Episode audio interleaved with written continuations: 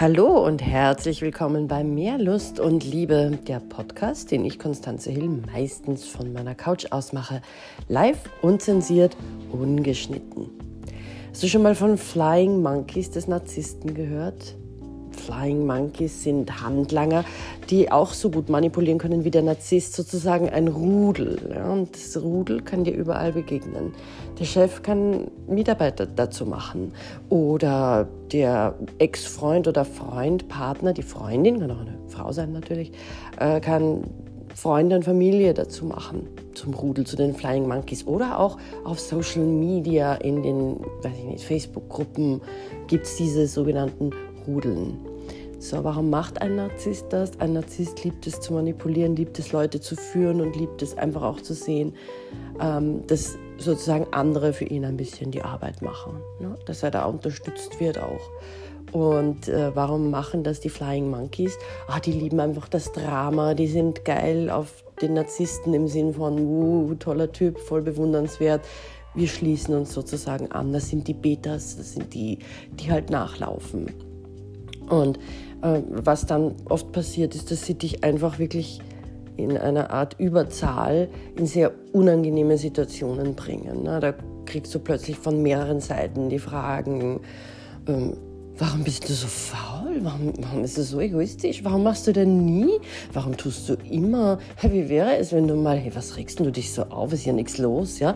Also, die, die können sehr, sehr, sehr unangenehm werden, wenn sie gemeinsam auftreten.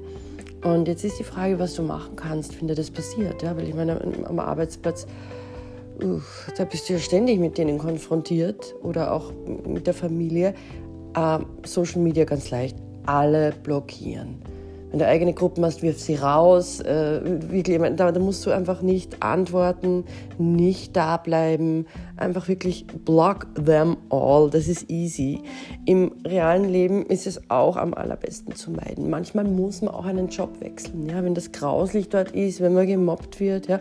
Oder auch dem Partner sagen, wenn man wirklich beim Lieblingsnarzisst bleiben mag. Manche sind ja nicht ganz so übel, da geht's dann kann man sagen, du, tut mir leid, ich treffe deine Familie und deine Freunde nicht mehr. Dann wird es sich fürchterlich aufregen. Also es wird er überhaupt nicht wollen.